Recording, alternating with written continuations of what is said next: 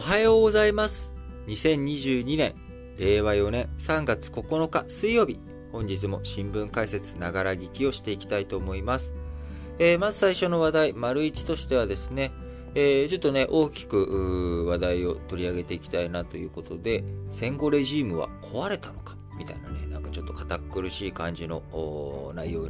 えー、テーマ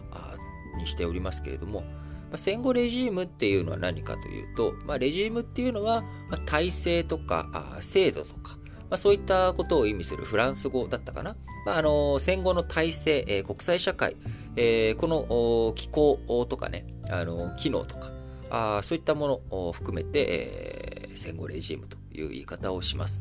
えー、ポイントとなるものはですね、えー、国際社会において、まあ、あ米ソの冷戦構造というものがあり、まあ、それはね、もうすでに崩壊して、えー、アメリカ一極集中と言われた時代から他極 G20 の時代となり、その後、えー、極、どこかがね、あの、一極集中とか、そういったことではなく、無極化していく、まあ、そんな流れがね、強く出ているんじゃないかというようなことを言われており、まあ、今に至っているわけですよね。まあ、その一方、戦後レジームという意味では、まあ、すでに冷戦構造がね、崩壊したタイミングで、えー、国際関係、えー、国家のバランスっていうものは崩れてしまったというところはあるわけなので、えー、なんかね、今改めて、えー、国連の機能不全とか、えー、ロシアのね、あのウクライナ侵攻というもの、まあ、こういったものを踏まえて、えー、戦後レジームが壊れたっていうようなね、言い方っていうのは、まあ、特段、ちょっとなんか、あ個人的にはそこまで、えー、なんでしょう、もうすでにね、壊れたもの、壊れているものについて、えー、触れてどうするんだろうというようなね、気持ちもあったりとかします。えー、国連については、まあ、機能不全、国連の機能不全なんていうのはね、もうずっと昔から言われ続けていて、えー、別にウクライナの問題だけじゃなくて、シリアの問題とかですね、えー、過去、え多くの問題、課題に対して、え有効な機能が打ててこなかったというもの、えこれは何もね、キューバ危機じゃあ乗り越えられたのはあ、国連のおかげなのかとかね、例えばベトナム戦争とかね、えこういったものについても、まあ、国連ってほとんど機能していなかったと。そういう意味では、あの、壊れた、あというよりかは、まあ、もう、そもそも壊れている。そもそも壊れているって言ったら、あの、国連のね、あの、高等難民弁務官とか、あの、いろんな支援、えー、NGO としての活動、こういったものについては、まあ、あの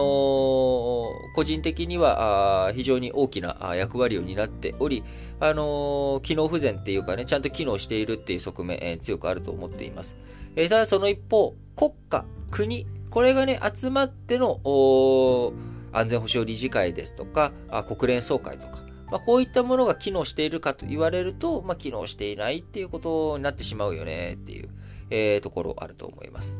えー、さはさりながら、じゃあなんでわざわざ今、あこのね、あのー、なんでしょう、戦後レジーム、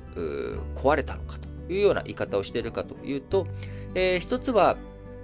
やっぱまあ改めてそれが如実にね、えー、浮き彫りになったと。第二次世界大戦後に、世界が第三次世界大戦に陥らない、えー、そういったところがね、ないように動いていたんじゃないのか。それが、あこう大きく影響が起きてしまっているんじゃないのかというところね、ここに対する不安感ですよね。えー、これまで、えー、コソボのね、えー、紛争、ユーゴの内戦、えー、シリアの問題、そしてアフリカとかね、えー、世界各国いろんなところで、えー、こう戦争というものがありました。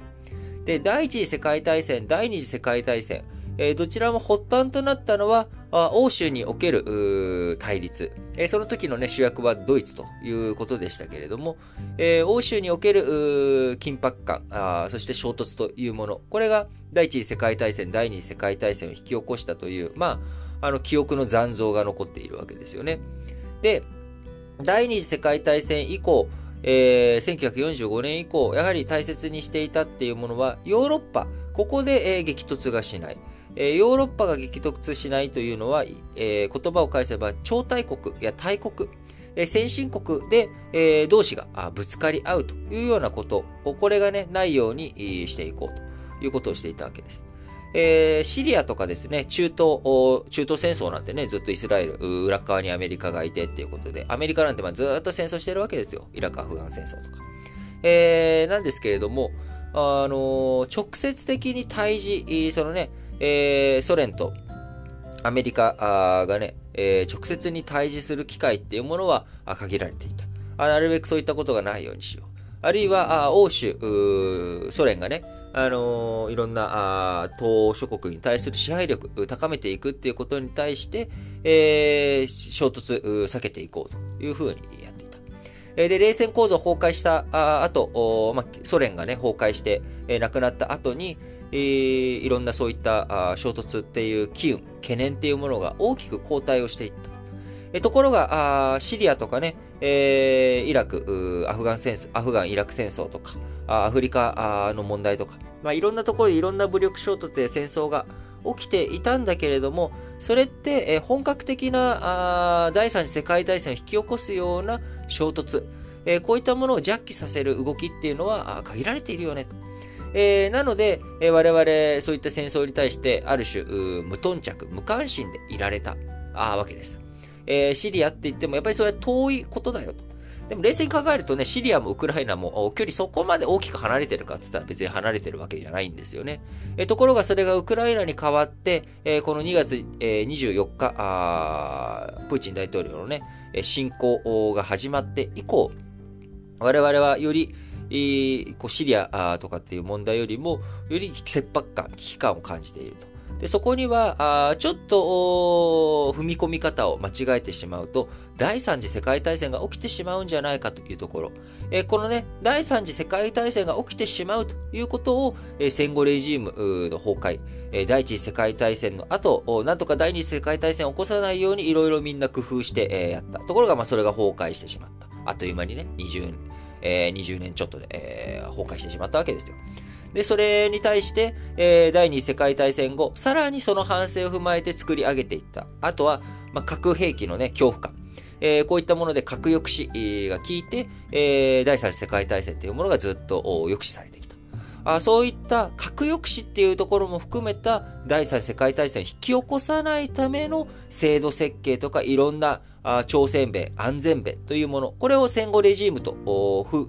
えー、考えるとですね、えー、やっぱり今、核抑止、核兵器についても、えー、使用をためらわないような発言、え、実際にそれで本当に使用するのかどうかわからないですけれども、え、核兵器、え、第二次世界大戦で使われて以降、え、8月6日、9日に落とされて以降、え、核兵器というものは使われてはいないわけです。え、ところが、これが使われるかもしれない。え使われてしまうとそれは今まで、えそういったことを引き起こさないようにしていた第二次世界大戦後の戦後レジームが、ま壊れたあっていうことになりますよね。あるいは、第一次世界大戦から第二次世界大戦、えー、そのね、第二次世界大戦が起こった原因の一つがやっぱり経済の問題があるよねと。で、経済、そこで自由貿易戦後の大戦、えー、強固、大戦の後の強行も起きたし、世界恐慌、1929年に起きて、えそこから各国がブロック経済化してしまった。えー、経済を活発にやりたいっていうふうに思っている人たちがいても、それができない。えー、で、その結果、貧富の差がどんどん格差が、止める国と止めない国、えー、貧富の格差が激しくなってしまう。えこういった不平等、不均衡を是正していくために、え、国際通貨基金とかですね、え、あるいはあドルを基軸としたあ貿易体制、えこういったものを整えていったわけです。えところが、あこれをね、えー、どんどんどんどん取り込んでいき、え、第二次世界大戦後、世界経済っていうものは大きく発展していき、え、冷戦後、ソ連とかね、えソ連崩壊とかで、えロシアとかいろんな混乱があったものの、え中国を取り込んでいき、えそしてロシアも取り込んでいき、え世界経済っていうものがどんどん膨れて大きくなってきた。えところが、あこのね、え一連の流れにおいて、えロシアのデカップリングっていうものが強く進んでえそして、え中国も、そのね、え、トランプ政権時代からずっと対立構造、貿易摩擦、えこういったものについてどうしていくべきなのかっていう議論がなされている。えもしここをね、え切り離していくっていうことになると、また世界があブロック経済化になっていってしまう。えそうするとそれは第二次世界大戦後の戦後レジームの中で、えー、組み立ててきた自由貿易、えー、これをね、どんどん広げていこう、拡大していこうっていう機運が頓挫して、えー逆行していってしまう。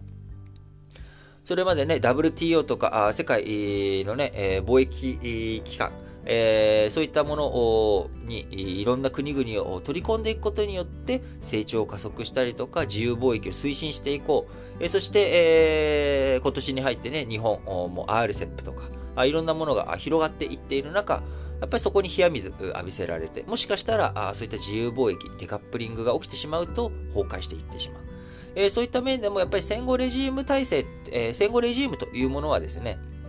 あの、何も国連とか超大国だけの話じゃなくて貿易の話とかですね、えー、そしてやっぱりあと文化的な側面もありますよね。えー、こういったもの、これがどんどんどんどん壊れていくっていう風や不安感、あ非常に強く感じていると思います。えー、第二次世界大戦、1945年、えー、に終わって、えー、今年で77と。なので戦後レジーム、まあ、いろんなね、えー、その後、別に1945年に突然全部が出来上がったわけじゃないですけれども、えー、まあ、生まれてからまあ77年ということで、その戦後レジームも後期高齢者に入っているわけです。これを存続させていくためには、いろんな身を削るような、ね、改革とか、そういったものも必要になっていくということになっていくと思います。えその中あ、今改めて戦後レジーム壊れてしまうのか、どうなのかということをね、えー、考えるきっかけに、このメッセージがなったらいいなと思って、えちょっとお話しさせていただきました。